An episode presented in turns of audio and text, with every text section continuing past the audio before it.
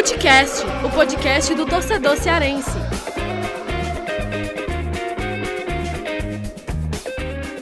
Vem com a gente, rapaziada, Futecast, começando mais um episódio. Eu, Lucas Mota, sempre aqui na companhia de Tiago Minhoca, o mago dos números, está aqui comigo sempre. Uhum. E, e a gente, nesse episódio, a gente vai falar sobre questão da Copa do Nordeste, né? Porque já ficou decidido aí que vai ser sede única. Então, as, os estados candidatos, né, as regiões candidatas são Ceará, Bahia e Pernambuco. E Thiago Minhoca, vou logo aqui explicar como é que vai ser o, o episódio dessa Aliás, semana. Ah, diga aí. Antes de você começar a explicação, eu até vi que o pessoal da Federação, o presidente da Federação Alagoana também estava querendo se candidatar. Só que pelo ah, que ele estava ele tava oferecendo lá, tipo assim, não, a gente tem aqui hotéis bons e tudo mais, a gente tem o Rei Pelé e parou por aí, né? Parou tipo, por aí, só, né? ter, só ter o Rei Pelé para jogar vários jogos lá na sede, né? Fica complicado. Então, Alagoas aí, por mais que queira, é muito difícil acontecer. É, fica complicado. E é o seguinte, a gente separou esse episódio em três blocos, né? Cada bloco vai ter alguém para debater com a gente aqui sobre a, a, estrutura de cada estado, né? A estrutura do estado do Ceará, da Bahia, de Pernambuco, falar um pouco aí sobre o que é que tem nesses lugares aí que pode de repente vencer essa disputa para ser sede única. Para a gente começar, tá aqui com a gente o nosso querido Gerson Barbosa, repórter de esporte do Jornal Povo, também setorista aí da Rádio Povo CBN, cobre o Ceará, mas durante essa pandemia ele está tá cobrindo todo tipo de informação de Fortaleza, Ferroviário, Ceará, está fazendo a cobertura também para o portal Esporte do Povo e também para o jornal Povo Gessa é nosso amigo, já está aqui, já está na nossa, né, na nossa rotina né, de cobertura. E mais uma vez aqui no Footcast, tudo tranquilo, né, Gesso? Tranquilo, Mota. E aí, Thiago, para todo mundo também que tá ouvindo. Muito bom voltar aqui no Footcast, viu? Muito, muito bom. Que qualidade de microfone, viu, meu amigo? Aí é um microfone profissional, viu?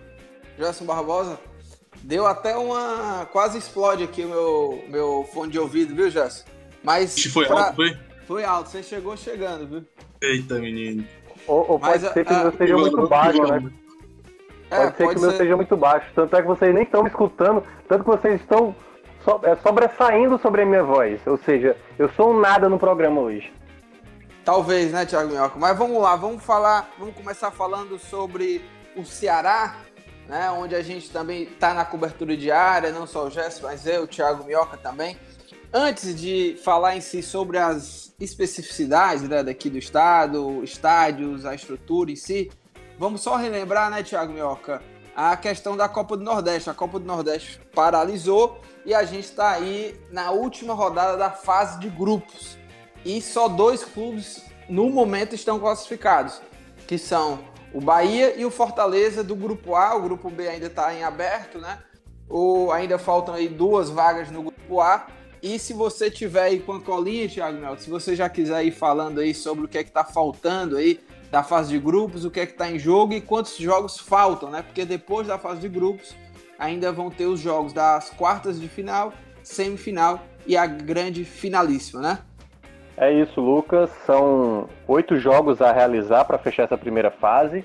Só que um deles não tem, digamos, relevância mais com a classificação, que é Frei Paulistano, né, lá de Sergipe, e o Imperatriz do Maranhão. Ambas as equipes já estão eliminadas.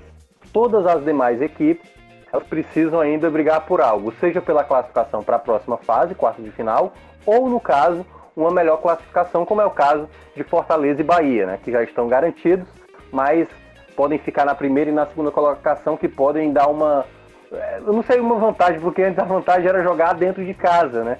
Só que aí agora, não podendo jogar, já que a sede vai ser fixa, e aí pode ser que nem seja nem é, aqui no nosso estado e nem na Bahia, então Fortaleza e Bahia vão perder essa vantagem de jogar de mandante. Em todo caso, eles podem ficar na melhor colocação para jogarem contra um adversário teoricamente mais fraco. E aí a gente tem no grupo A Fortaleza e Bahia, como você falou, já classificados.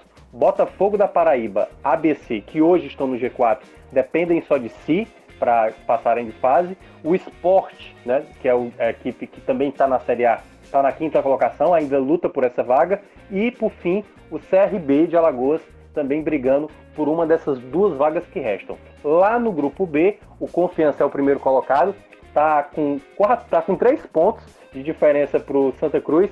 Está assim, 98% garantido, mas tem uma combinação lá muito doida que pode fazer com que o time sergipano, que muito bem no campeonato, né?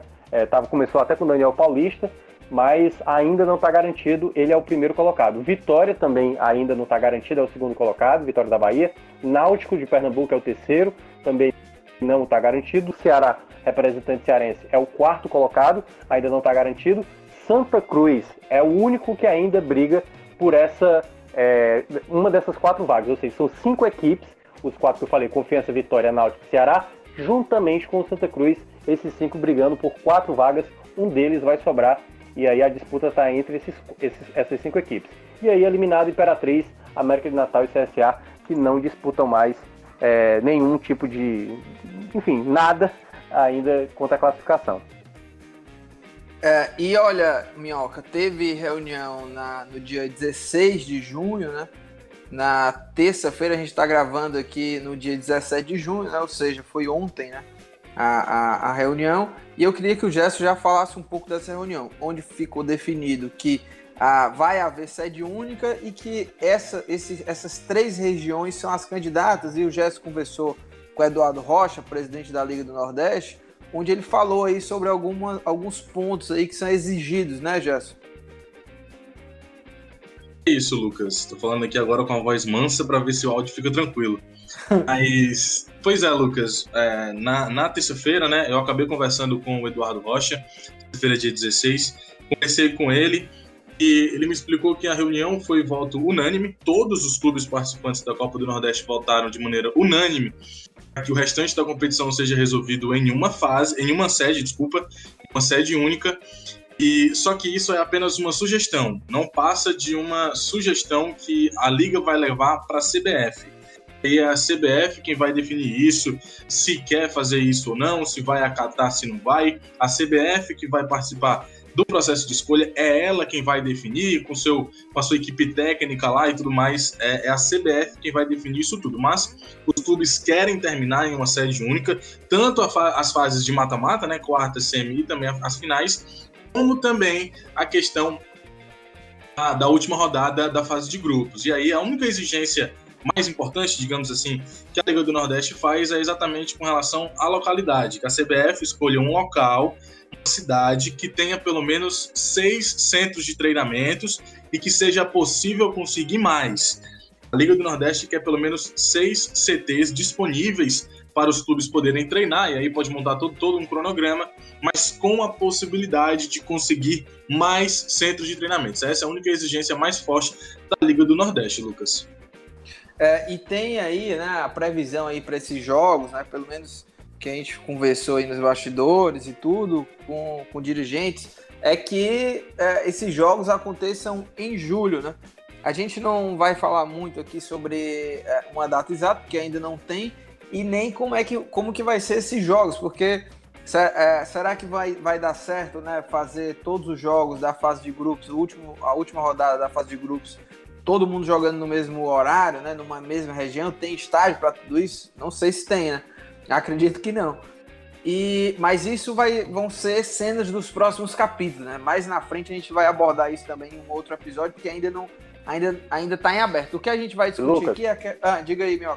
E, e, tem um detalhe, né? Por enquanto, quando a gente está gravando aqui esse podcast, no dia é, 17, né, na quarta-feira, é, só quem voltou a fazer treinamentos foi Bahia, o Ceará, né, obviamente, e, e se não me engano, Pernambuco, né? Acho que Pernambuco já já está retomando vai retomar nos próximos dias.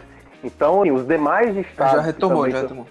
Já retomou, é, exatamente. Então, os três estados principais já, já retomaram. Só que tem Alagoas, tem Rio Grande do Norte, a gente tem Sergipe, tem várias equipes aí, são dos outros seis estados que precisam também retomar as atividades, né? Para que não seja algo igual o Campeonato Carioca, né? Que decide numa noite e daqui a dois dias bola rolando aí, vamos fazer de todo jeito. Então é. precisa aí de um tempo para os clubes se prepararem até porque a gente não sabe a situação de cada um, né? A gente sabe a situação dos clubes principais, porque tem um pouco mais de, de, de detalhes quanto a isso. É, o Mauro Carmelo, presidente da Federação Cearense de Futebol, né, ele chegou a defender aí, né, a, a, a Fortaleza para receber esses jogos. O, até o Breno Rebouças fez matéria, fez matéria também pro Esportes do Povo aí, né, o portal, de que o Mauro Carmelo ia solicitar ao governo aí que pudesse autorizar aí a, a, antecipação dentro do protocolo lá das fases, né, a antecipação desses jogos aí para que possam acontecer. Mas já, como é que você analisa, avalia aí a condição do Ceará, Fortaleza, né, é, para receber aí essa, essa para fazer, né, a conclusão da, da Copa do Nordeste, né? A gente tem um Castelão, o PV não está não tá ainda, né, tá sendo utilizado aí como hospital de campanha para o enfrentamento do coronavírus. E questão de centro de treinamento, como é que você avalia aí o, o estado, o Fortaleza para receber essa Copa do Nordeste?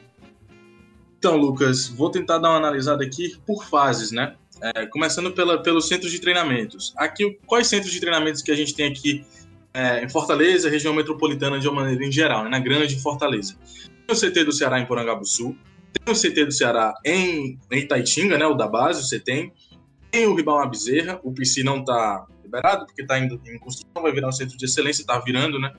Então não está liberado. Fortaleza, só o CT Ribamar Bezerra. Tem também o do Floresta, que é muito elogiado, é, inclusive por clubes de Série A, quando vem para cá. O do Atlético Cearense. Tem também o do Ferroviário, a Vila Olímpica e Cabral, só aí já vai seis. Ainda tem o do Calcaia, tem também em Horizonte, é, o próprio Domingão pode servir talvez de, de estádio para treinamentos, enfim. E em, com relação a centros de treinamentos, eu acho que Fortaleza está bem, tá bem resolvido, sabe? Acho que tem boas opções aí para os clubes, dá para montar um cronograma interessante. Muito embora, é, quando é só uma rodada que vai ter todo mundo, né? Depois metade dos times praticamente, é, alguns, uma quantidade boa de times vai embora, né? E aí vai diminuir. Então, é, fica aí melhor para essa questão dos centros de treinamentos. Aliás, eu queria, eu queria até te, te interromper nesse aspecto. É, você não acredita que pode acontecer, e aí depois a gente vai perguntar até para os outros participantes, que talvez essa última rodada, essas equipes que já estão eliminadas, elas não precisam teoricamente ficar hospedadas no, no, no próprio estado. Então acredito que elas vão viajar na, na, véspera do jogo ou dois dias antes, não precisam ficar é, usando possivelmente um, um, um, local específico, como geralmente, se a gente for fazer uma associação, a Copa do Mundo, né? Que a, as seleções elas veem ali um local que já tem um sem treinamento e tudo mais. Acredito que para essa logística talvez vá ser necessário para alguns clubes numa, numa fase mais avançada? Ou você acha que nessa primeira fase já pode acontecer exatamente todo mundo na, no mesmo local, na mesma sede, e aí horários diferentes para utilizar os CTs? Como é que você acha? Não, não. então, é, o Eduardo foi até preciso com relação a isso. Ele falou que. explicou exatamente isso que você falou, nessa essa indagação que você fez. Os clubes que já vêm treinando, é, vamos supor, Fortaleza é escolhida o Bahia, por exemplo. O Bahia vai ficar treinando lá em Salvador até dois, três dias antes da estreia do Bahia aqui na Copa do Nordeste. Aí que eles vêm para cá, entendeu? Esses clubes mais assim com alguns recursos, eles devem é, ficar treinando nos seus centros de treinamentos lá na sua cidade e só vem para a sede ou só vai para a sede no caso quando estiver perto do seu primeiro jogo. E aí o primeiro jogo no caso é a fase de grupos, né? E aí depois de, desse primeiro jogo é que vai é, cortar basicamente aí pela metade o número de participantes e muitos times vão voltar para suas cidades. E aí por isso que não estão exigindo 14 centros de treinamentos, estão exigindo só seis, podendo conseguir mais se, se conseguir melhor, né? Mas seis já dá para começar. E aí, é, eu usei esse exemplo do Bahia, mas se, por exemplo, sei lá, Recife foi escolhida, Ceará e Fortaleza devem ficar treinando aqui, chegar dois, três dias antes do primeiro jogo é que vão para lá, né? Tem o caso, porém, clubes que não estão podendo treinar nas suas cidades ou não têm as condições de treinar. Aí a Liga do Nordeste é, por, é uma outra exigência que a Liga fez para a CBF para avisar é, a Liga do Nordeste 15 dias antes do primeiro jogo, 15 dias antes do início do primeiro jogo, para exatamente dar tempo para esses times que não estão treinando poderem treinar e treinar na sede. Treinar no, na cidade que vai acontecer os jogos. E aí a Liga do Nordeste vai bancar toda a logística desses clubes, vai arranjar o hotel, vai pagar o hotel, alimentação, vai pagar os testes do novo coronavírus, assim como também vai arranjar um centro de treinamentos para que esses times é, na verdade, vários centros de treinamentos para que esses times possam treinar, entendeu? Então, existe essa possibilidade da gente ter times treinando aqui 15 dias antes do início da primeira, da primeira. Isso considerando que Fortaleza seja escolhida, né? Do início lá da, da, da, da, Copa do Nordeste, da retomada da Copa do Nordeste, como também vai ter times que só, vai, só vão chegar aqui dois, três dias antes do primeiro jogo, entendeu? Então tem essa situação. E aí a gente passando para o outro ponto, né, que é a questão de estádio, centro de treinamento, eu acho que Fortaleza está bem resolvido, tem uma quantidade bem considerável e bem boa, né? Com bons centros de treinamento, na minha opinião, no caso de Floresta, Ceará, Fortaleza, até do próprio Atlético Cearense e do Ferroviário, que tem feito boas estruturas lá. Passando para os estádios, é que aí entra a complicação de Fortaleza, né? Aqui a gente tem mais o Castelão, é só o Castelão que é utilizado. É, tem o PV, que também era muito utilizado, mas o PV está sendo utilizado como hospital de campanha, não tem como acontecer jogo lá. Então, teria as opções que o Mauro Carmelho, presidente da Federação Cearense de Futebol, falou para o Breno na matéria lá do Esporte do Povo, isso uma, uma, umas, umas, é, uns exemplos muito curiosos, né? Além do Castelão, ele fala da Vila Olímpica, o Cabral, fala também do, do estádio do Ceará, Carlos de Alencar Pinto, fala do Domingão, o estádio lá também de Calcaia. Então, ele cita esses exemplos de estádios da região metropolitana. Ele falou que o Domingão está com, com gramado em boas condições, que o do Calcaia também pode ser utilizado. Mas aí tem que ver com os clubes, né? Será que os clubes vão querer mesmo? Porque não é o mesmo gramado da Arena Castelão. O clube que joga na Arena Castelão vai ter vantagem. Um clube que jogar, por exemplo, sei lá, lá no estádio do Ferroviário, o gramado é diferente. Então existem Aliás, essas situações. Diga.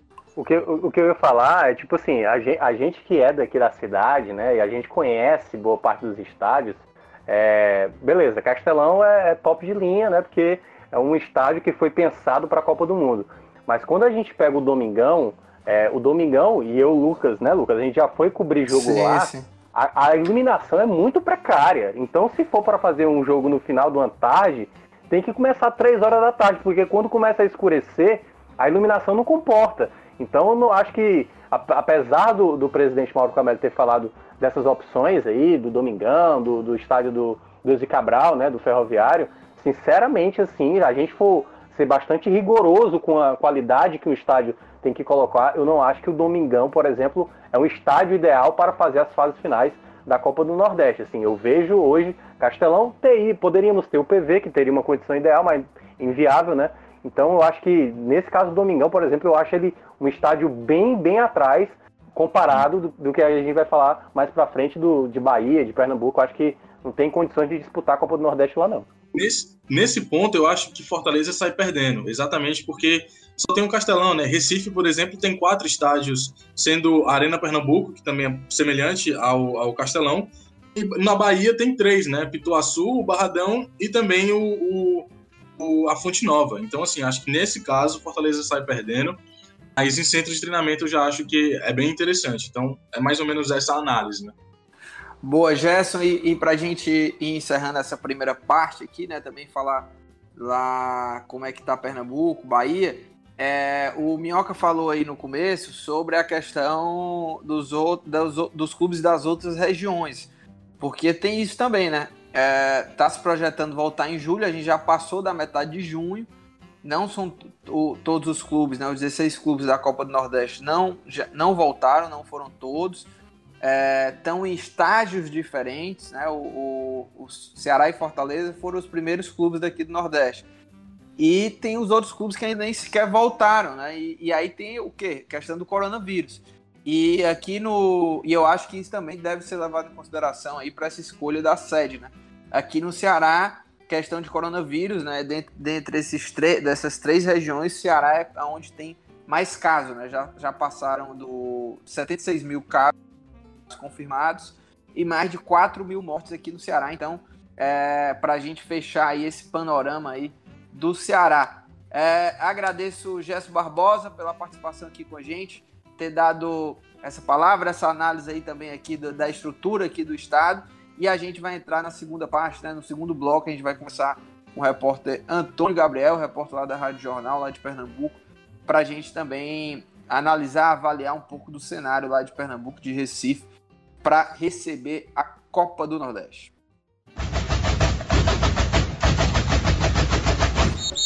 E entrando na segunda parte aqui do nosso Footcast, na primeira, na primeira parte a gente falou sobre o Ceará e agora falar um pouco sobre Pernambuco, sobre Recife, né? A cidade que está sendo aí, vamos dizer, nos bastidores, né? Quem parece ser a mais favorita, né? Pela estrutura, por ter mais estádios e quem está aqui com a gente para falar comigo e com o Thiago Minhoca é o repórter Antônio Gabriel, meu parceiro lá da Rádio Jornal, para bater uma resenha também aqui com a gente. Beleza, né, Antônio? Beleza, Lucas. Beleza, Thiago. Prazer estar com vocês aqui no Foodcast para a gente debater finalmente a volta da competição que eu mais gosto de fazer, que é a Copa do Nordeste, cara.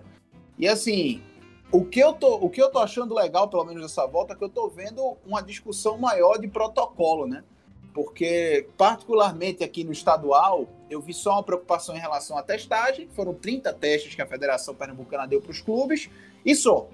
Mas a Copa do Nordeste eu tô vendo um protocolo maior, uma discussão maior para essa volta. Interessante.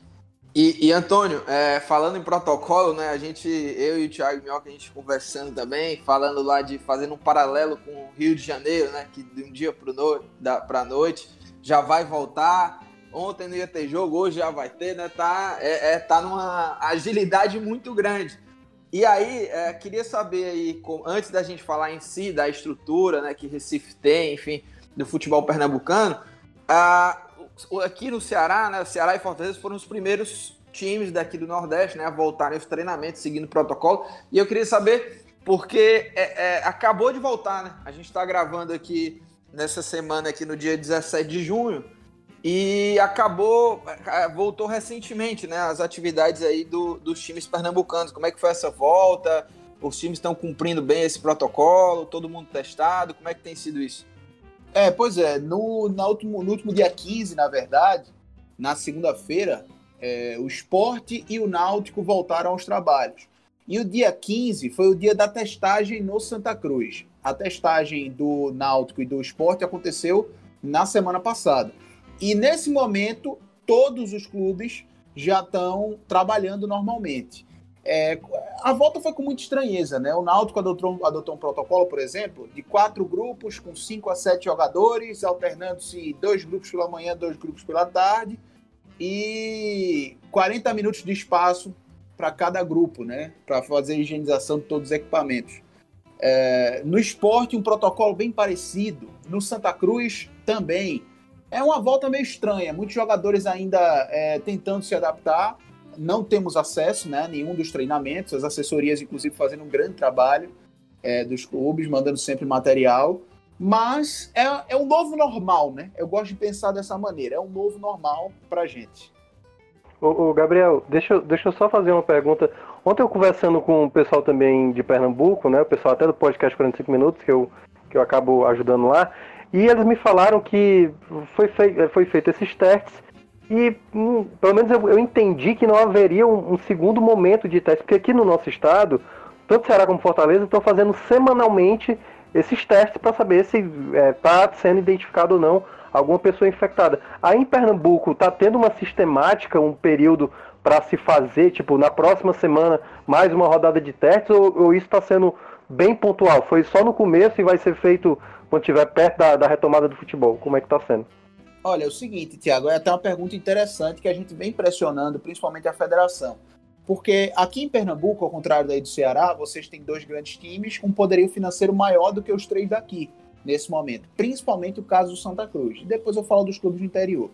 É, mas a Federação Pernambucana propôs 30 testes para cada uma das equipes que disputam a Série A1 do Campeonato Pernambucano, a primeira divisão. E não foi falado numa segunda rodada de testagem. Isso não foi colocado em pauta discussão em momento nenhum. E claro, 30 testes para esporte na Alto Santa Cruz é pouco, porque existe uma demanda de profissionais muito maior no dia a dia. Então, o Náutico na primeira rodada fez 69 testagens, o esporte fez próximo de 100 testagens e o Santa Cruz fez 75 a 80 testagens. A diferença é, foi paga pelos clubes, com um desconto muito grande, porque foi um laboratório parceiro aqui do Recife que fez o, o, os testes junto à federação, mas em nenhum momento se fala nessa rodada, nessa segunda rodada de testagem. Isso é muito preocupante, cara. Muito preocupante. Por isso que disse desde o começo: existe um protocolo visível, pelo menos na Copa do Nordeste, porque a Liga está debatendo isso constantemente. E no estadual, pelo menos no caso aqui em Pernambuco, não há protocolo. Assim, o, o protocolo está sendo interno dos, clu, dos clubes. Se falou em testagem no começo e ninguém mais fala na segunda rodada. Isso, isso é algo extremamente preocupante no dia a dia. E, e assim, falando dos clubes do interior, a gente vai ter um pernambucano esvaziado. É, o Decisão de Bonito perdeu praticamente todo o time, né? Porque não tinha condição de renovar contrato. E dentro do dia a dia, as 30 testagens foram suficientes porque ele não tinha condições de comprar mais testes. O Petrolina, situação parecida. O Central, pô, o Central é um clube grande do interior de Pernambuco, já foi até vice-campeão da Série B do Campeonato Brasileiro. E é um clube que, a cada ano que passa, vive uma situação difícil, até junto ao seu torcedor, uma curiosidade.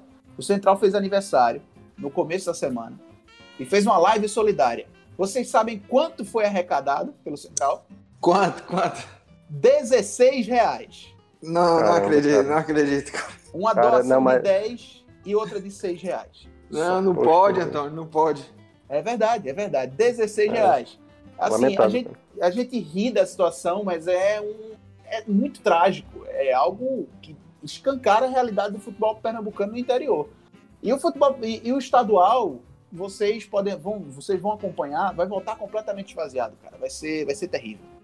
É, aqui, é, aqui também, o, assim, a Federação Cearense tem é, chegado junto né, com os clubes para elaborar protocolos. Então, esse protocolo ele, ele foi elaborado junto Ceará Fortaleza tomando a frente, mas junto também com a Federação Cearense de Futebol, que se disponibilizou também a comprar testes né, para esses clubes pequenos. Aqui o Ceará também fez uma parceria com o laboratório e, e para disponibilizar também testes para esses clubes menores.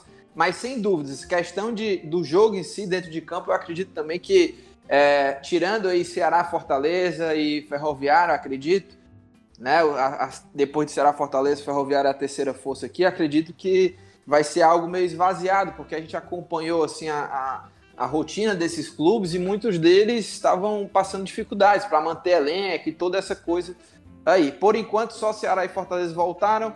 O, outros clubes aí estão começando a se movimentar. O Ferroviário deve voltar no fim do mês, né? E mas vamos ver como é que vai ser isso, né? Como é que vai ser isso em campo, né? Quando realmente a bola rolar. Previsão aqui para o estadual, viu, Antônio? É lá para lá o meio de julho, de, lá para depois do dia 20 de julho seria muito é, somente é. um cenário muito positivo para voltar antes até. Né? aliás, é, eu queria até perguntar isso pro, pro, pro Antônio. É, assim, eu vi é, pronunciamentos, assim, li, né? No caso, não, não cheguei a ver, mas cheguei a ler que o, o presidente da Federação Pernambucana estava um pouco resistente com essa ideia de fazer a sede exatamente em Recife, porque ele queria dar prioridade ao campeonato estadual.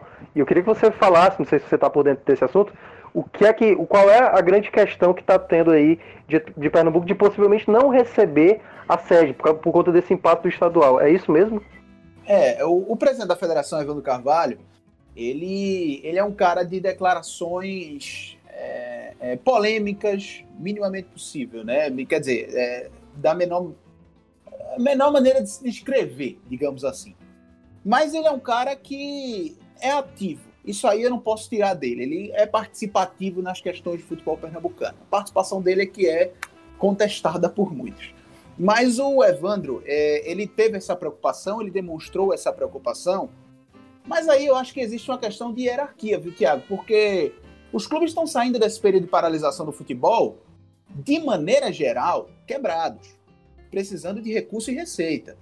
Aqui a gente chama o, o Campeonato Pernambucano, o torcedor chama, na verdade, de galetão. Porque é o seguinte: é a premiação, é a prêmio por participação e só. Se você for, se for campeão, você não leva nada além do troféu. Então, assim, não existe um ganho de fato para o clube. A Copa do Nordeste você tem gatilhos, passando de fase, você tem receitas milionárias, é muito mais interessante. Então, é, a força que o estadual tem nesse momento é a questão de deslocamento, né? Você não precisa ir para o aeroporto, nem nada do tipo. Isso faz com que o estadual seja a primeira competição a ser disputada, acho que em todos os estados do país. Mas existiu sim esse posicionamento do Evandro Carvalho que você falou, Só que eu acho que ele não ganha força. Só que eu acho que ele não vai ganhar força, até pela atitude dos clubes e preferência dos clubes, sabe? O que eu acho que é um, um ponto, um argumento importante daqueles que não defendem o Recife como sede única da Copa do Nordeste é a questão dos números do Covid-19. Esse daí é um argumento que eu acho é, muito sólido e pertinente porque os números aqui em Recife realmente estão altos. Eu estou até com os dados do Jornal do Comércio abertos aqui. Casos confirmados, 18.762 e 1.584 mortes. Até este dia que a gente está gravando, essa quinta-feira, é, dia 18. Então, é, esse é um, é um argumento que eu acho muito sólido, muito pertinente para aqueles que não defendem Recife como sede única. É, isso, é, isso é antes... é só Recife, né? Isso é só Recife, só Recife. É. É, e antes até de é, fazer uma próxima pergunta aqui para o Antônio, só para explicar, né? Eu até me embaralhei aqui, falei que a gente estava gravando no dia 17, né? Dia 18 gravando com o Antônio, porque a gente separou esses, esse, esse episódio em três blocos, né? E a gente está gravando com cada representante, vamos dizer assim, de cada estado, né?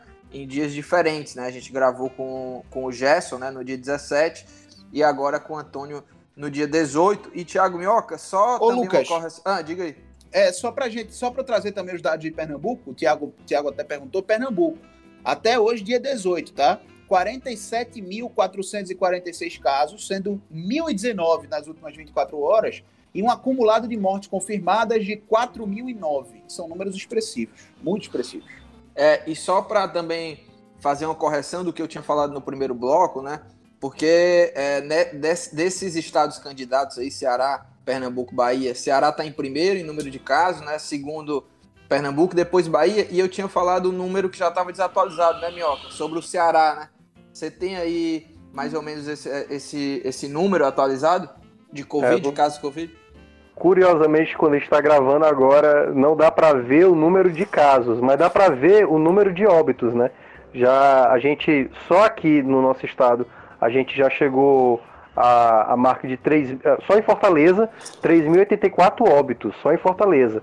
E no total, aqui do nosso estado, a gente já tem 5.377 pessoas falecidas com Covid, embora né, no site lá da, do, da Secretaria de Saúde do, do Estado, tem lá uma aba que é fazendo uma análise da flexibilização que está acontecendo aqui no nosso estado, os números demonstram uma certa queda. O quanto isso realmente é representativo, a gente só vai saber nos próximos dias, já que a gente está nessa retomada de flexibilização. É, tem, uma, a, tem uma tabela é, aqui, Lucas e, e Tiago, é, no site Jornal do Comércio, aponta Ceará com 84.967 casos confirmados. Isso, era isso que eu ia até dizer, que é, quando a gente conversou ontem, dia 17 de junho, né, o Thiago Mioca já tinha me alertado aí que já se aproximava dos 85 mil casos confirmados. Mas, Antônio, eu queria saber de você o seguinte: é, muita gente aposta aí é, em Pernambuco, em Recife, né, para sediar a Copa do Nordeste. E até antes, né, antes dessa reunião, acho que em abril ou, ou em maio, o presidente da Liga do Nordeste, Eduardo Rocha, já falava, ventilava isso, de que Recife poderia receber e tudo. E eu queria que você falasse da estrutura, de questão de é, quantos estádios aí a, a Copa do Nordeste teria disponível né, para realizar os jogos, é, questão de centros de, de treinamentos também, é, quantos tem, quantos estariam disponíveis para os clubes também para treinar aí. É, se eu falei que é um argumento muito sólido e pertinente daqueles que não defendem Recife como sede, a questão dos números do Covid, é um argumento extremamente sólido e pertinente aqueles que defendem Pernambuco, aliás, Recife como sede, a estrutura que a cidade oferece. Você tem aqui na região metropolitana três estádios e uma arena o Estádio dos Aflitos, que fica na zona norte do Recife, o estádio de porte menor em relação a esses quatro que citei, é, o Estádio do Arruda, que é o de maior porte e capacidade de público, e a Ilha do Retiro, certo? Só passando em números gerais, é, a confirmação, por conta dos laudos né, de capacidade, sempre isso é extremamente. Isso é um vai e vem danado, mas nos aflitos a gente tem uma capacidade média histórica aí de 20 mil torcedores. No Arruda, uma média histórica de 40 mil torcedores, capacidade máxima, e na Ilha do Retiro, uma média histórica de 30 mil torcedores, capacidade máxima também. E quando eu abranjo a região, região metropolitana é porque a Arena Pernambuco fica em São Lourenço da Mata, né? Fica um pouco afastado da capital e a arena capaz de receber 45 mil torcedores é, como capacidade máxima. Em termos de centro de treinamento, além dos três, do esporte, que tem uma estrutura excelente, fica em Paratibe, na cidade do Paulista, que é na região, região metropolitana do Recife. O do Náutico, que fica na Guabiraba, um bairro mais afastado, mas faz parte da capital, da capital. E o do Santa Cruz, que fica na estrada da Mumbeca, que é também na região metro, que é também no Recife, aliás, você tem o CT do Retrô. Esse é um caso interessante. O Retrô, vocês já certamente já ouviram falar, é um time que hoje disputa somente o campeonato estadual, mas ele é um time recente aqui em Pernambuco, é, que tem um aporte financeiro muito grande de um empresário local chamado Laércio Guerra, que é um cara que tem uma universidade, é um Nibra, e tem alguns restaurantes aqui na capital pernambucana e outras empresas até fora daqui. Ele tem um poderio financeiro gigante, um cara que já foi vice vice-presidente de futebol do esporte, tá? Já foi um dirigente do esporte, principalmente naquela naquela final, naquele final de gestão do Arnaldo Barros, aquela confusão toda, que, enfim, rende até uma outra discussão. Ele foi vice é, de futebol do esporte e montou esse time dele. Tem um aporte financeiro imenso. Ele construiu um CT de primeiro mundo que fica em aldeia, na cidade de Camaragibe, que é na região metropolitana do Recife. Eu estou dizendo as cidades porque são cidades próximas, não tem nada muito distante, tá? Um CT de primeiro mundo, que inclusive foi cotado para receber treinamentos da seleção brasileira, que abria as eliminatórias aqui em Recife. E é uma estrutura que é completamente, que é extremamente cotada, aliás, para ser utilizada pelos clubes se Recife for sede única. É, na minha visão, entre essas três cidades, Salvador, Fortaleza e Recife, para mim é até um tanto quanto indiscutível que Recife oferece, sim, a melhor estrutura em termos até de quantidade. É, eu também acho que, é, em comparação aí a, a, Salvador e Fortaleza, Recife é, oferece muito mais em termos de estrutura, né? Vamos ver como é que vai ser isso aí, a escolha vai, o, vai ficar Lucas. com a CBF. Diga aí, Minhoca. O, ca o caso do Retrô lembra muito o Floresta aqui, né? Que a é, gente é. já, Sim, já tá vendo nos dias. Que aí é um clube também que é até comandado pelos irmãos Felícios lá, né? Os Teixeiras Felícios. E, e também eles têm vários campos. No ano passado recebeu o jogo de Flamengo, recebeu. Aliás, recebeu o Flamengo, né? Quando os jogos eram aqui na capital. Então, é, esse caso do Retrô, quando ele falou, eu lembrei logo do Floresta, porque tem muita coisa similar. É um plano e... muito ambicioso do Retro, inclusive. Eles querem chegar na Série B em tanto tempo. E investimento tem. Montaram um time interessante. Você lembra do William Lira? Sim, Atacante? sim, sim. Pronto, sim, ele sim. foi contratado pelo Retro. Ele chegou a ser sondado pelo Santa Cruz, mas preferiu ir pro Retro. Essa história é verídica. Então, assim, e... os caras têm uma estrutura fantástica. É, e, e, e, Antônio, mais uma coisa aqui, é, como é que está a, a, questão, por exemplo, é, do, dos presidentes né, do, dos três principais clubes aí de Pernambuco, né, que disputam a Copa do Nordeste, e a própria federação, né, você falou um pouco da federação, né, questão do, do, do estadual e tudo, mas como é que tem, como é que está sendo esse posicionamento, né? Os clubes estão fazendo realmente, estão é, querendo chamar realmente a Copa do Nordeste para Recife ou estão mais calados? Como é que tem sido isso aí? É, os três clubes se posicionaram é, a favor dessa questão da sede única, né? E um presidente, o presidente de Santa Cruz, um dos presidentes né, do Trio de Ferro, é muito ligado à Liga do Nordeste. O Constantino Júnior é vice-presidente, né? É um cara que tem muita força dentro da Liga do Nordeste e é um cara que lida, por exemplo, diretamente com a CBF na hora de negociar questões da terceira divisão. Foi ele o cara que conseguiu, é, é, praticamente, né, liderou aí a busca, por exemplo, dos clubes da Série C e D por recursos durante essa paralisação junto ao CBF e conseguiu o auxílio aí de 200 mil reais mensais. Mas é, os três são a favor dessa questão da sede única e claro que os três é, presidentes também gostariam demais de receber a Copa do Nordeste em Recife porque aí você não teria problema de deslocamento, você não teria problema de hotel para manter uma delegação inteira por um período de tempo, porque, por exemplo, se a Copa do Nordeste for em Salvador, for aí em Fortaleza, vai acontecer no curto espaço de tempo e ninguém vai ficar indo e voltando. O pessoal vai ficar aí, né? As delegações vão ficar aí nas cidades até terminar a competição para alguma, para um, cada uma delas. Então, é, é de interesse sim dos clubes pernambucanos receber a Copa do Nordeste aqui. Não vai ter o fator casa em termos de torcida, mas vai ter a questão de proximidade que vai ser muito mais conveniente. É isso, Antônio, muito obrigado aí, passando a limpo aí toda a estrutura de Recife, Pernambuco. Obrigado mais uma vez, viu, meu amigo? Um abraço, Lucas, um abraço, Thiago, sempre à disposição dos amigos aqui. Tamo junto e agora a gente vai pro terceiro bloco, né, pra gente falar também sobre a estrutura lá da Bahia de Salvador. E chegando aqui no terceiro bloco do nosso episódio, né, agora para falar sobre a estrutura aí do, do futebol baiano, eu e o Thiago Minhoca, a gente está recebendo mais um convidado, Marcelo Santana, ex-presidente do Bahia, diretor do, da, da empresa Footway Group, referência em gestão esportiva, e o Marcelo está aqui com a gente para falar um pouco aí do futebol baiano, a estrutura. Tudo tranquilo, né, Marcelo? Deu certo a gente gravar, hein? Oi, Lucas. Obrigado aí pelo convite. Deu certo sim. E fico à sua disposição.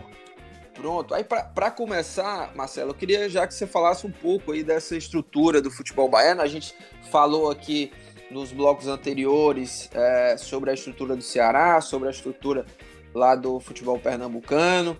É, e a, pelo que o, o Gerson Barbosa, a gente, o Gerson Barbosa, que é repórter aqui do, de esportes aqui do Jornal Povo, né, o que a gente tinha apurado, é que existem algumas exigências aí sobre centros de, de treinamento, né, a possibilidade de ter o máximo possível de centros para esses clubes treinarem e questão de estádio. Aí eu quero saber de você como é que é a questão de estrutura aí do futebol baiano de estádios, né? Como é que o futebol baiano estaria apto assim para receber uma, uma Copa do Nordeste como sede única? Olha, vamos lá, vamos, digamos assim, começar de cima para baixo, né? Vamos dos estádios, depois para os centros de treinamento. É, Salvador tem três estádios é, grandes e tradicionais. A Fonte Nova, que tem capacidade para cerca de 48 mil pessoas, embora a capacidade ultimamente não seja, digamos assim, um fator de diferenciação, porque os jogos são sem público, né? O indicativo é esse. É, tem o Barradão, que é um estádio também tradicional, o mando de campo habitual do Vitória, Fonte Nova, o mando de campo habitual do Bahia. O Barradão dá 35 mil pessoas, todo mundo já conhece. E tem Pituaçu, que é um estádio de 32.164, 168 lugares.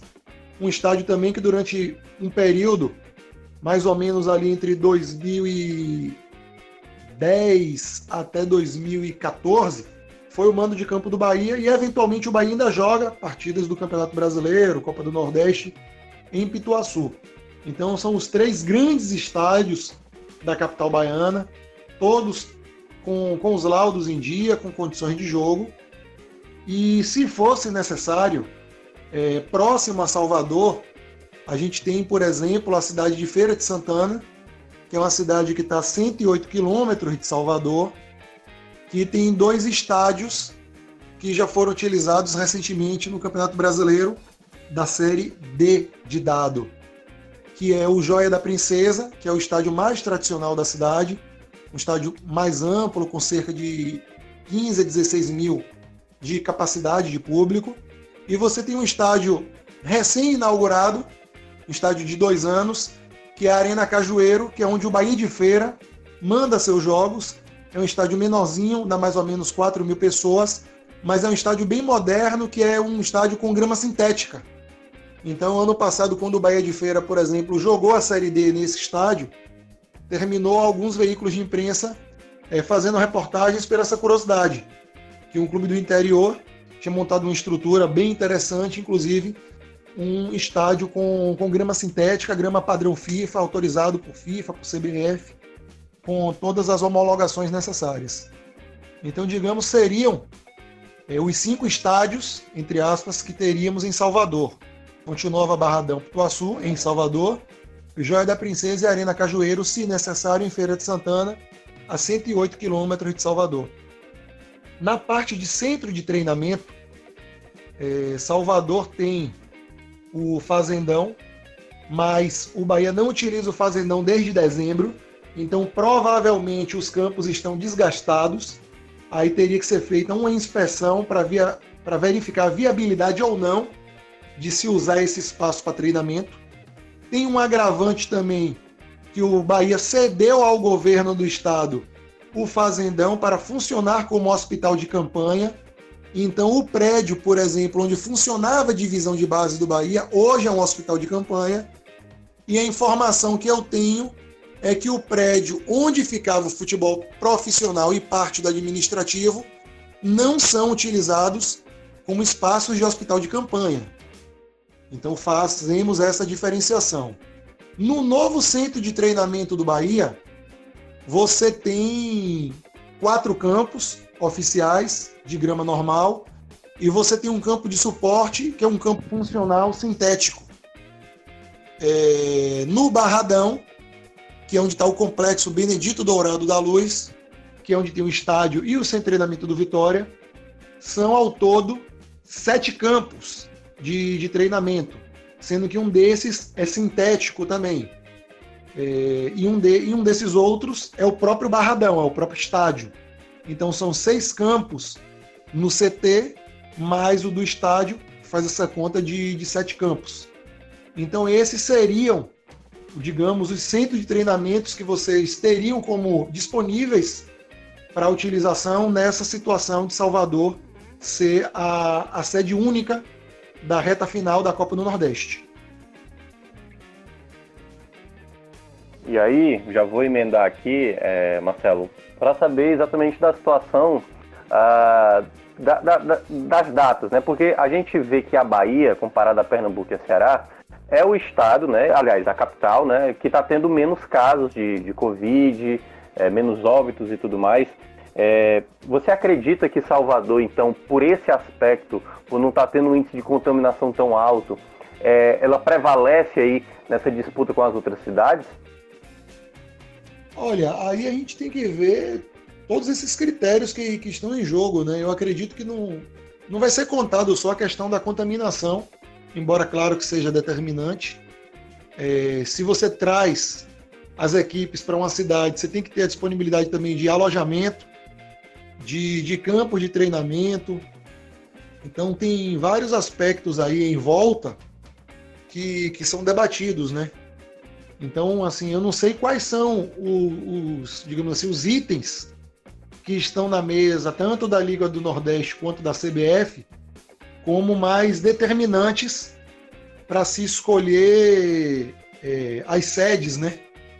É, por exemplo, no, no novo CT do Bahia, você teria disponibilidade, talvez, fazendo uma conta aqui, de alojar ao mesmo tempo, talvez, três clubes. Então, e você poderia fazer jogos no próprio CT do Bahia, talvez. É, Barradão a mesma coisa. Então, digamos assim, você não teria nenhum deslocamento.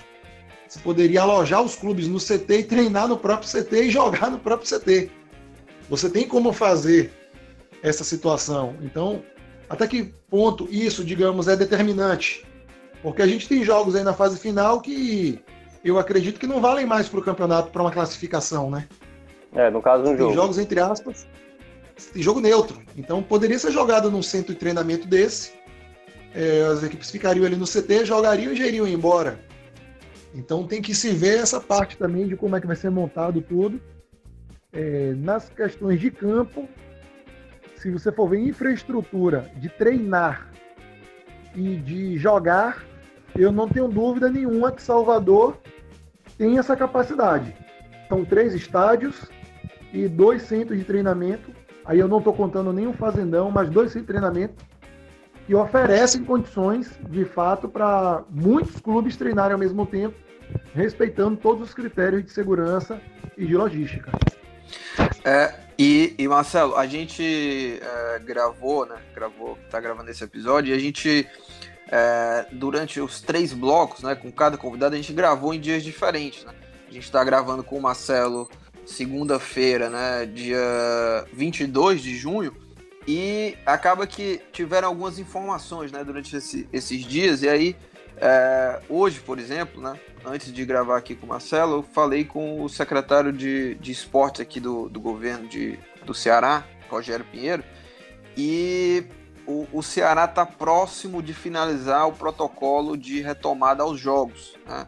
Então, nesta semana pode ser que já finalize esse protocolo e aí vai entrar naquele trâmite ali até chegar nas mãos do governador do estado, Camilo Santana, e com a aprovação, né, eles estão trabalhando aí, se tudo der certo, né, desse trâmite, desse protocolo de finalizar, chegar no governador, enfim, e ser aprovado, até ali os 6 de julho, né? ou seja, anteciparia a terceira fase aqui da, da volta do futebol cearense, e a gente poderia ter jogos aí antes do dia 20 de julho, que seria a quarta fase, né? E aí, eu falo isso porque se voltar os, jo os jogos, né, há a possibilidade de futebol cearense ser o primeiro a voltar aqui do, do, do futebol nordestino.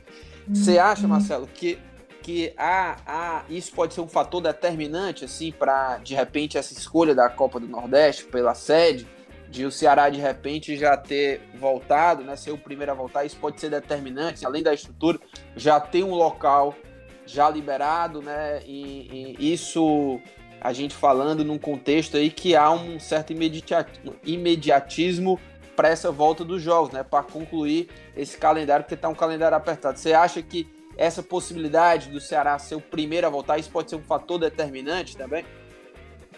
É, é, por exemplo, trazendo também uma informação do dia, é, hoje aqui na Bahia, o governo do estado ele prorrogou a possibilidade da, da volta dos jogos para o dia 6 de julho também. Então, o governo aqui pontualmente tem adiado também essa permissão, né? Então, a medida anterior venceria ontem, no domingo 21 de junho, e a proibição agora vale até o dia 6 de julho, né? Está publicado no, no Diário Oficial. Isso também, Lucas, é outro ponto, claro, que, que vai contar, né? Se você tem uma cidade onde já voltou os jogos e você consegue fazer uma medição de como tem sido, avaliar a própria logística, são, são pontos que, falando como ex-gestor, eu acredito que entrariam sim num, numa avaliação. Porque o que vai ser fundamental, na minha leitura, é a preservação da saúde e da integridade de todos os envolvidos, atletas e funcionários, é, para que esses jogos retornem. Então você tem que avaliar assim com, com bastante zelo e com bastante cuidado. E é. também acrescento um outro ponto. Eu acho que a qualidade do centro de treinamento devem ser determinantes. Porque até para reduzir a logística, por exemplo, você não tem que hospedar os clubes em hotéis, muitos hotéis ainda estão fechados, não reabriram. Eu entendo que seria mais interessante você poder colocar a quantidade maior de clubes no próprio CT. Porque se você pretende fazer uma fase final, talvez ali em sequência, em 10 a 15 dias, você pode de repente deixar todo mundo nesse CT, ou o máximo de clubes dentro de alguns CTs, para que a própria parte de treinamento, tudo seja facilitado. Você não tem a logística, né? Você não tem que ficar se deslocando de um hotel para outro para ir num CT, você já fica todo mundo ali no espaço e agiliza essa questão do trabalho, né? Sairia eventualmente apenas para o estádio para jogar, né? Eu acho que isso também seria um ponto que eu pesaria muito na, na avaliação. Boa. Minhoca, é, você tem mais alguma pergunta? Eu tenho mais eu... uma aqui para fechar com o Marcelo, é... mas pode fazer a sua aí. É, a minha pergunta, Marcelo, está mais ligada ao fato do. Tipo assim, o que a gente viu no campeonato pernambucano, né? É, o Evandro, o Evandro é, de Carvalho, lá é, da Federação Pernambucana, ele mencionou que o, o estadual é, pode ser um empecilho, né? Ele, digamos, não está muito é, favorável, digamos, à Copa do Nordeste pela questão do campeonato pernambucano. Na Bahia, eu vi, por exemplo, um caso, é, o presidente do Juazeirense, que agora me fugiu o nome, ele mencionou que não quer ser é, exatamente cobaia para a CBF, para voltar às competições estaduais, para depois colocar os, os campeonatos nacionais. Está tendo alguma dificuldade, você tá, não, sei, não sei se você sabe disso, da, dos clubes baianos, ou por acaso o campeonato baiano retomar, é, e aí talvez é, nessa quebra de braço com a Copa do Nordeste ser prioridade para a Bahia e não, no caso, como é o lá em Pernambuco, né? Como está tendo essa decisão aí do presidente lá da Federação Pernambucana, querendo priorizar mais o estadual? É, Minhoca, é, há um tempo atrás, há um pouco mais de um mês, então já é um tempo razoável num cenário de pandemia, né, mais de 30 dias, o jornal Correio, aqui em Salvador, é, buscou contato com os dirigentes do clube do, do interior se eles achavam interessantes ou não a volta do estadual. E a maioria dos dirigentes de clube do interior disse que não queria a volta do estadual. É, os dirigentes que ainda dizem que seria válida uma volta são, por exemplo, os dirigentes da Jacuipense, que é um clube que está na Série C do Campeonato Brasileiro, então ele tem um calendário aí mais competitivo, e alguns clubes que vão jogar a Série D do Campeonato Brasileiro. A gente tem é, na Série D o Vitória da Conquista, o Atlético de Alagoinhas e o Bahia de Feira na, na Série D. Então, alguns desses clubes ponderam que poderia ser ou não razoável uma volta. Mas quem não está na Série D ou na Série C, por exemplo, todos foram unânimes de dizerem que não querem mais a volta do estadual, porque eles não têm mais jogador sob contrato, é, teriam que voltar com times aí muito improvisados. O custo disso também seria alto. A gente viu que a própria legislação aí está se tentando modificar para que o prazo de contrato é, de 90 dias, que é o que determina a Lei Pelé, seja durante esse período de pandemia reduzindo para 30 dias, para que você possa, de repente, tentar finalizar os estaduais, mas mesmo assim muitos clubes acham que não vale a pena mais para eles. Então, o cenário de retorno ou não do Campeonato Baiano, eu te diria que hoje é incerto. E, e Marcelo, para fechar aqui da, da minha parte, é, você que conhece muito o futebol do Nordeste, não só como presidente, mas trabalhar também nessa área de gestão esportiva. Hoje, é, como é que você vê assim nessa disputa né, entre Bahia, Pernambuco, Ceará? É, em termos de estrutura? Qual que você acha que hoje está mais preparado assim em termos de estrutura? Claro que vai, vai ter, vão ter vários aspectos aí para essa escolha, né? É, mas em termos de estrutura, assim, qual estado você vê mais preparado aí? Olha, é, teria que ter aquela questão do ranking, né, Lucas, para saber quais são os pontos mais determinantes. É, de centro de treinamento, eu não tenho dúvida que o futebol baiano tem melhores condições. Os CTs eles são tanto maiores quanto mais funcionais, na, na sua maioria comparando com, com as outras cidades. É, Bahia e Vitória já tem um histórico maior, digamos assim, de preocupação em ter tido o centro de treinamento. Estádio, aqui você tem três estádios, né?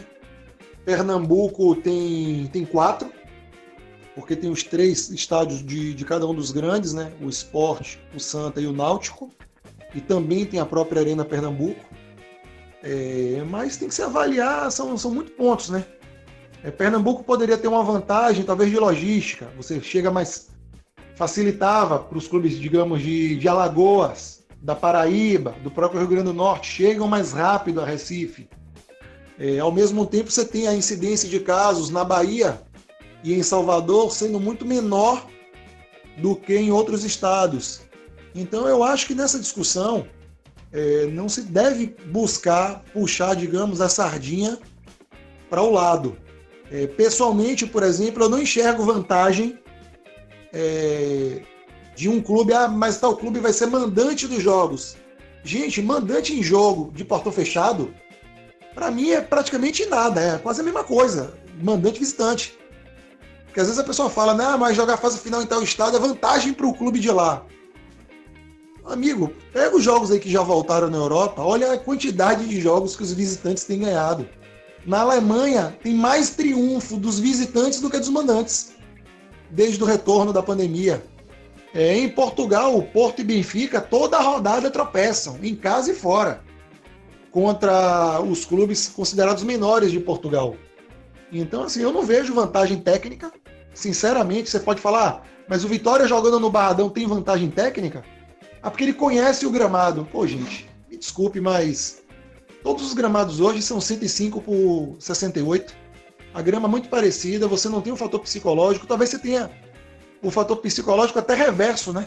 Como é que o jogador que está acostumado a jogar no seu estádio sempre com público entra lá, olha para arquibancada e não tem ninguém? Será que também não tem um estranhamento nesse jogador? Então, assim, você poderia ter umas discussões, digamos, em outra esfera, né? Do futebol também, como é que o psicológico é afetado por estádios que não tem público. Então, eu acho que a gente tem que discutir tecnicamente. Onde é que é mais seguro se fazer o retorno dos jogos? Onde é que é mais simples a logística para se treinar e se competir? E a partir disso se defina onde deve ser disputada a reta final da Copa do Nordeste, se a decisão dos clubes realmente é por uma sede única para facilitar e dar agilidade na conclusão do campeonato, respeitando o investimento comercial de vários patrocinadores e detentores de direito de transmissão. Boa. Marcelo, te agradeço demais aí pela disponibilidade de falar com a gente. E fica aqui a, as portas abertas aqui para depois a gente debater também outros assuntos, como MP, em outros episódios. Obrigado mesmo, viu, Marcelo? Obrigado, Lucas. Um abraço também aí, Minhoca, e fico sempre à disposição. Sucesso. Valeu. Agora vamos pro, pro encerramento.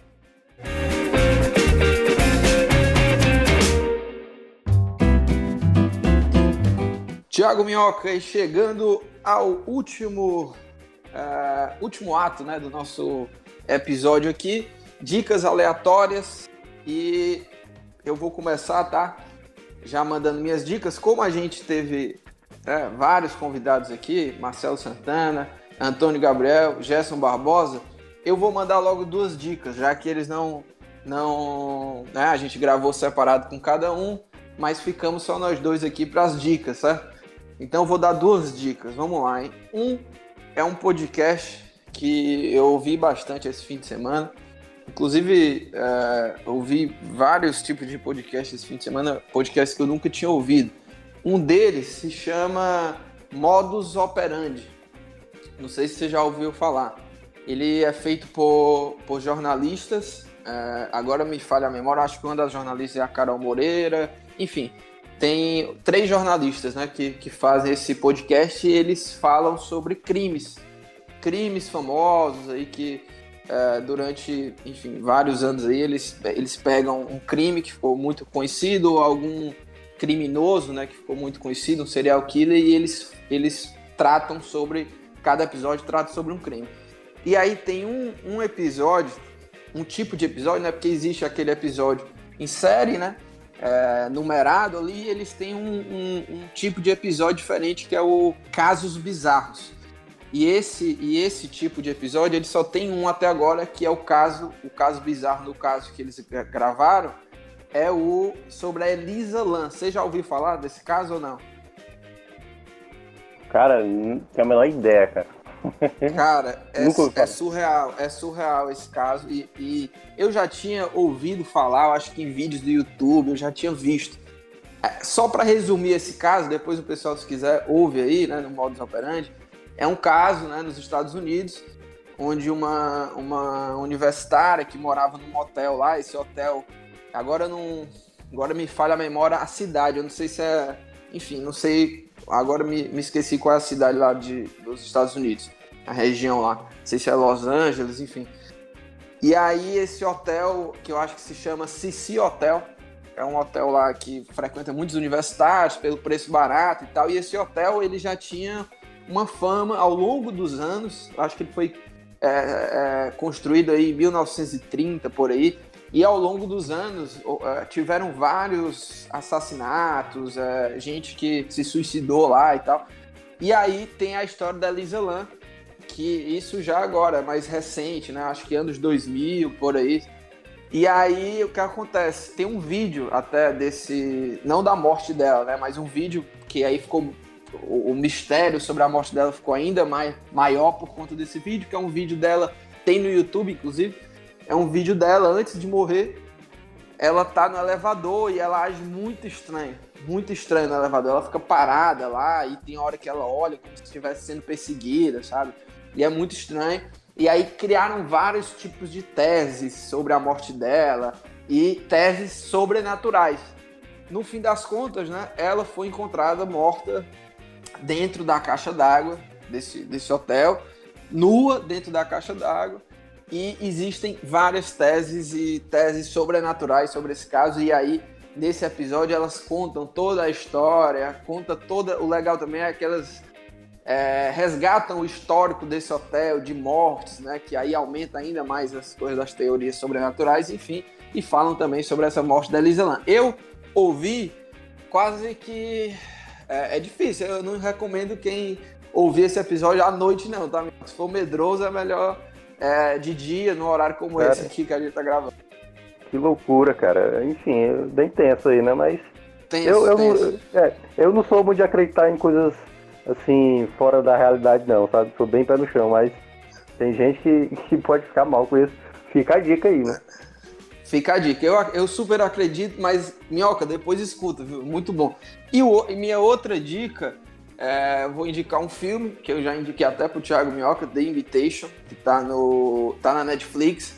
A história se resume um cara que depois de dois anos ele, ele tinha se separado da esposa por conta de um aconteceu algo aí né bem é, impactante na vida desse casal e a esposa some por dois anos, né?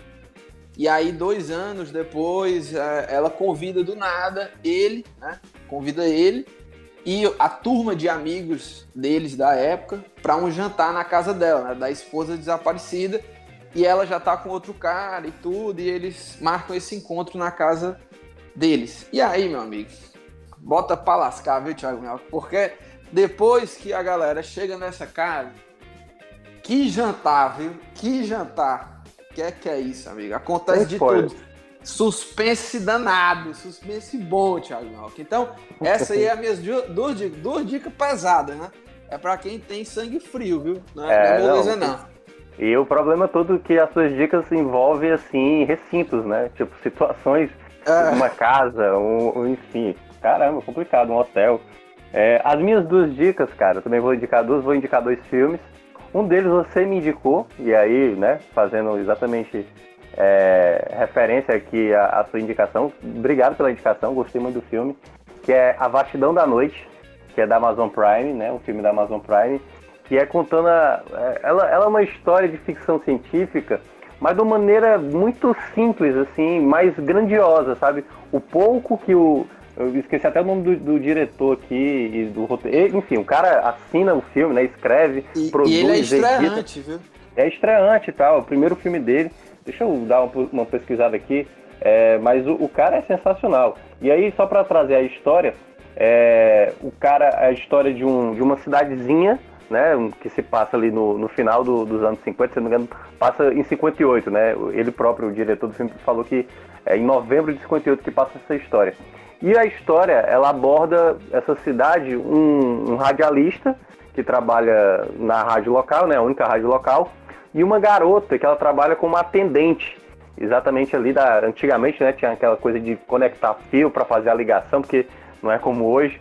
E aí o filme aborda uma situação inusitada que acontece numa noite, né, uns ruídos que aí ambos ficam atrás de querer saber o que é que está por trás. E aí várias pessoas começam a falar é, que já ouviram esse som e tudo mais. É um mistério também, só que ele não tem uma característica de filme, aquela coisa tipo, opa, alienígenas, alguma coisa do tipo, estão atacando a Terra e tal. É um filme que aborda uma temática diferente. Então algumas pessoas talvez não vão gostar porque ele é um filme de uma abordagem um pouco mais é, diferenciada do que geralmente filmes com essa temática.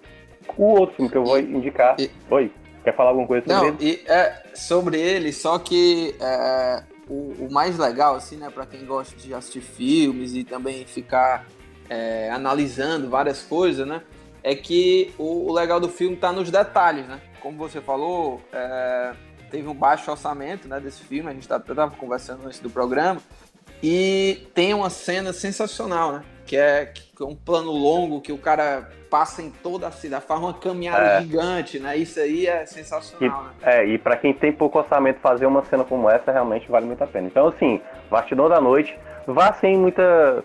Esperando um filme de medo e tal, não. É um filme muito bem contado, assim. É como se fosse. É quase como se fosse um, uma série de TV. É quase como se fosse um conto. E aí o filme aborda E, e eu até acredito, eu até acredito que muita gente não vai gostar, porque ele não é aquele filme comercial, né? É, Mas, não enfim. é, não é. é. Mas é, ele é um filme muito bem produzido. E o, o diretor, né, e o, enfim, o responsável pelo filme, Andrew Patterson, certo? O nome do, do rapaz, que eu tinha esquecido. E aí, a outra dica é Destacamento Blood, novo filme do Spike Lee, que tá lá na Netflix. Filme que, enfim, Spike Lee, pra quem já conhece os filmes, né? Infiltrado na Clã, que foi o, o último recente dele que fez sucesso. É, ele tem, é, como é, do, do jeito... Sempre esqueço o nome do, do filme do Spike Lee. O primeiro filme dele é muito bom, que é o... Ah, meu Deus, Faça a Coisa Certa, de 89. Esse filme também é sensacional. Mas esse Destacamento Blood é abordando a história de quatro veteranos, né, da Guerra do Vietnã, né, quatro veteranos negros, e aí eles estão voltando para o Vietnã anos depois para tentar resgatar os restos mortais de um de um dos amigos que, enfim, eram cinco, né, um deles acabou falecendo e eles voltam para o Vietnã para resgatar o resto mortais e também para pegar outra coisa que eles deixaram por lá, certo? E o filme aborda, assim, na primeira metade do filme, vai contando como é que cada um tá, né? Como é que cada personagem é, é, digamos, como é que eles ainda reagem às coisas do passado e como é que tá o mundo hoje, né? Como é que o Vietnã totalmente modificado hoje. O Vietnã, desculpa, o, é, aliás, o Vietnã mesmo, né? Exatamente o fato como é que tá hoje o Vietnã como era antes, antigamente. E aí, quando chega na metade do filme pra frente, é exatamente eles entrando no mata dentro para tentar encontrar esse corpo, né, do amigo que eles tinham perdido. É, e aí, digamos, o filme vai para uma outra abordagem, né? Vai, ele vai para um, vai, ele vai contar a história também para um outro aspecto que você vai perceber. E, e para finalizar, tem é, uma atuação magistral, né, do Delroy Lindo, um ator que é bastante, enfim, já fez várias participações em vários filmes assim, que você vê ele mais como um, um personagem coadjuvante. E, é, e talvez tenha sido a melhor atuação dele. Eu já conheço ele de outros filmes, mas nesse filme especificamente ele tá muito bom e não vai ser surpresa se por acaso ele aparecer nos indicados de melhor ator do próximo Oscar, entendeu? Então, recomendo aí Destacamento Blood, novo filme do Spike Lee, vale a pena acompanhar. Boa, Thiago Minhoca. Com essas dicas a gente vai encerrando por aqui. Roteiro Lucas Mota e Thiago Minhoca, na edição aí brilhante da nossa amiga Mariana Vieira. Este podcast é uma realização do Povo Online e a gente vai ficando por aqui. Até a próxima semana, até o próximo episódio. Valeu!